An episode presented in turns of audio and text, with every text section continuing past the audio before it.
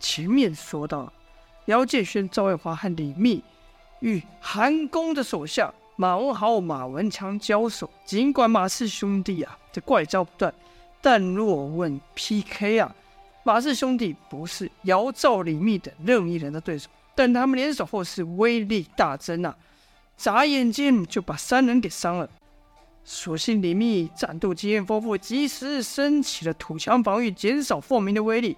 姚建轩才可以迅速恢恢复过来，一阵急攻把马文豪、马文强给分开，并把马文豪给打倒在地。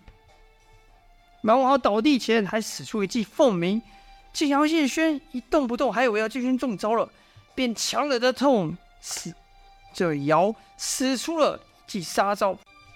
哪知道姚建轩根本就没有中马文豪所那一记凤鸣。姚建轩是见将，应该说是将计就计啊，骗马文豪上当。见马文豪攻来，便抬手掐住了他。姚建轩恨此人，倒软眼泪，算计自己，便骂道：“这下看你还怎么出怪招！”姚建轩这一抓到马文豪也不客气，立刻使出太虚运术，吸取对方内力。马文豪就感到内力不受控制的宣泄而出，惊道：“你你做什么？你兄弟快救我！”姚建轩则对赵卫华说：“这家伙交给我，你还帮我挡住另外一个马屁仙。”马文豪越想反抗，内力宣泄的越快。马文强这次心急啊，想要赶来出手相救，但李密和赵卫华自不会让马文强如此轻易过去。就看赵卫华使出阴风身法，然后挥起白玉剑朝马文强攻去。可马文强身形突然一分为二，赵月华分不出哪个是真身，哪个是虚影，随便刺下一个。可惜这一剑刺中的残像。眨眼间，马文强越过了赵月华，但前面还有李密的。就看李密卷起杀若杀硕袭来，马文强居然不闪不避，只以双剑护出要害间，哒哒哒哒哒，连串声响起，那杀硕打到马文强双剑所发出啊，马文强身上就受了多处的。伤但不致命，虽疼痛但不致命。马文强也因此避过李密，继续朝姚建轩攻去。一出手就是绝技凤鸣呐！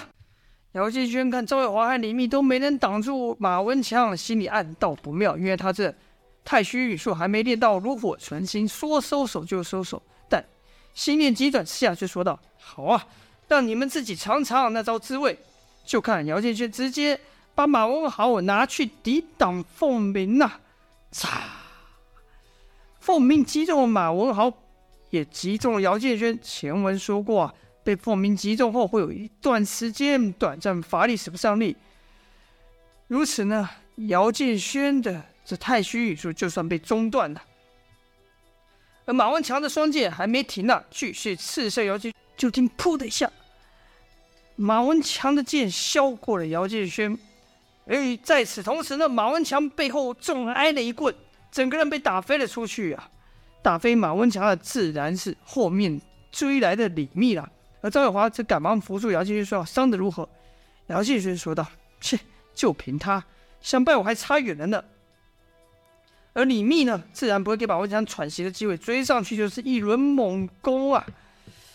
但马文强的招式虽不是顶尖呐，但他的双剑也有独造。独到之处，并不差于李密，所以李密几发的快攻都被马文强给挡住。突然间，马文强又使出分身之法，李密只想，管你变成几个，我这一棒打下去，通通打倒就是。哪知这时马文强又换了新招，原本是一分为二，现在二合为一，然后快速使出凤鸣，啪！李密中招了。马文强只想，切，刚才那一棒我这就还给你。说罢，就一轮快剑刺向李密啊。李密登时连中数箭，赵月华赶忙来救，也学着姚建轩把白月剑直接朝马文强丢去，趁马文强回手挡下之际，把李密给救走。李密此时身中数箭，赵月华看得很是心疼，说道：“叔，你等我，我帮你报仇。”这时姚建轩也恢复，这下又变成和刚开始一样，姚建轩、赵月华两人联手。战马文强，姚建轩就说：“你可别大意又中招了，拖我后腿。”赵月华才说：“你才是呢。”而后两子又分左右朝马文强攻去。赵月华的阴风身法还是这样的飘忽，战之在前，呼之在后，而且劈出的寒冰劲啊，每一下都让马文强觉得四肢越来越不受使唤，连最到最后连想使出分身之法都做不到。姚建轩则看准时间，立即飞身而上。姚建轩的斩天三式配合追月步劈出啊，威力虽然没有杨无惧这般霸道，但速度却快到杨无惧几倍。马文强只看姚建轩身影一消，就来到面前，根本来不及使出凤鸣，就听“砰”的一下，姚建轩这一刀把马文强的双剑给击飞，紧接着一拳“砰”，把马文强给打在了地上啊。而后姚建轩。抓住了马文强，正想使出太虚运术吸取马文强内力的时候，突然听到旁边一声惊呼说：“这这些人什么时候出现的？”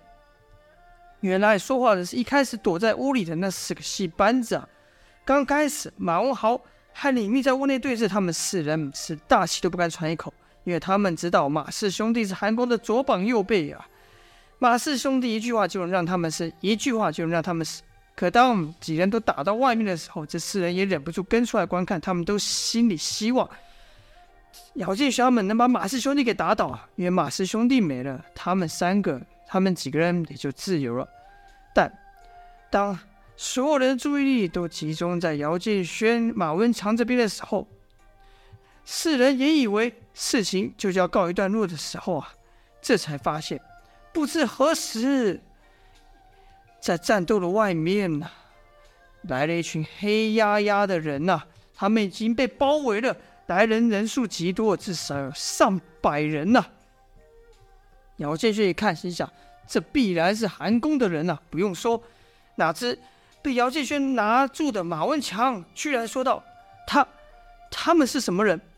姚建勋这才转身看去，就看到人群中走出有两个人，一个是有个黑色长发的少女。这少爷的外貌不同啊，她容貌并不特别漂亮，甚至可说相当平凡。两颊有些凹陷，双肩如削，身材也甚是瘦弱，好像哪个贫穷参贫穷的少女。但她那头黑色长发却几乎要拖到地上。更让人奇怪是她的眼睛，她的眼睛极度的深邃，好像能把所看到的一切全部吸到她的眼睛去。姚建轩只是看这么一眼，就被定住，无法把视线从他身上移开。而那少女旁边的那另外一人呢，是一个男的，生得甚为粗犷，浓眉短发，一律胡须啊。光从外貌来看，这人就是一个豪迈的武士，但他的眼神却不是这么回事。他的眼神充满了血丝，表情满是愤怒。姚建轩本能的意识到啊，眼前这两人极度危险。与这两人相比，马氏兄弟根本不算什么，便放了马文强，朝赵月华和李密奔去。赵月华就问道：“李叔，这是哪边的人啊？”就看李密也是一脸狐疑啊，说道：“这么多人出现，我怎么一点都没察觉到？”赵月华则问：“这些人是冲我们来的啦？”李叔，他们莫非是九黎的敌人？李密摇摇头说：“这些人我一个都没看过。”姚建先生说：“说不定是其他两家的人，但仔细想不对。”韩魏赵三家的人，他都遇过了，便说：“莫非是晋王的人？”正想着的时候，那少女和汉子就来到他们面前了。这两人的身法奇特，姚建从来没看过，因为他们好像散步般轻松的走着，但速度是非常的快的。姚建勋心想，他即便全力使出追月步，也可能有所不及呀、啊。那少女就这样看着姚建勋、赵月华、李密、马文强，后说道。蓝眼泪在谁手上？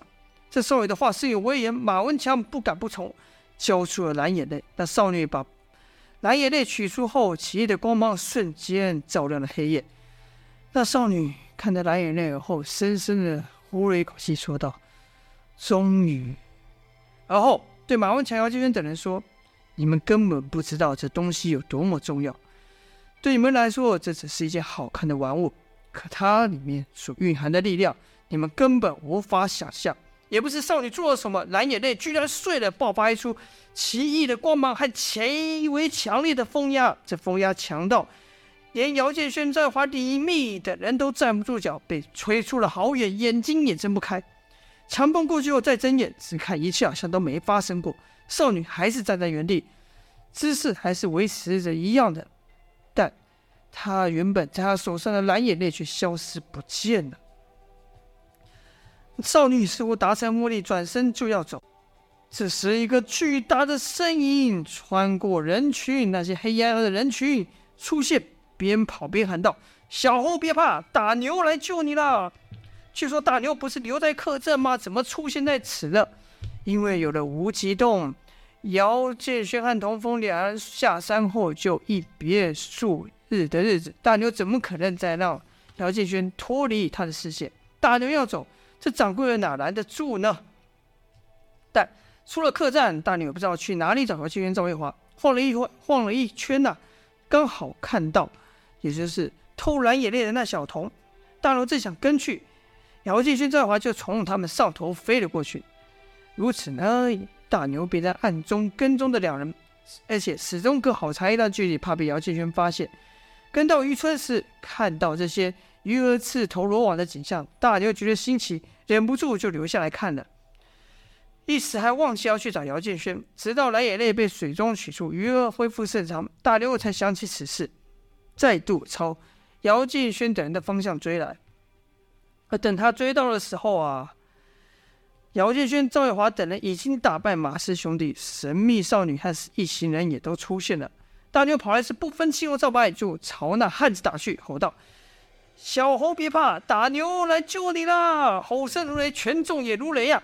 姚建轩、赵月华忙道：“大牛不要！”那汉子见大牛突然朝他过来，也不惊慌，抬手就接过大牛的拳，就听“砰”的一声闷响，那汉子被大牛推出数尺，可姿势不变。还是抓住大牛的拳，大牛也不怕，又是一拳打出。那汉子再一掌接过此拳，大牛的厉害，姚建轩、赵月华是知道的。如此猛烈的拳头，居然被那汉子轻轻松松的接过，两人不由得互看眼，心想：这些人是谁呀？武功这么的高。好了，这就是本章的内容了，是一波未平，一波又起呀。却说。来者，这神秘少女跟这壮汉是什么人呢？就待下回分晓了。今天先说到这边，下播。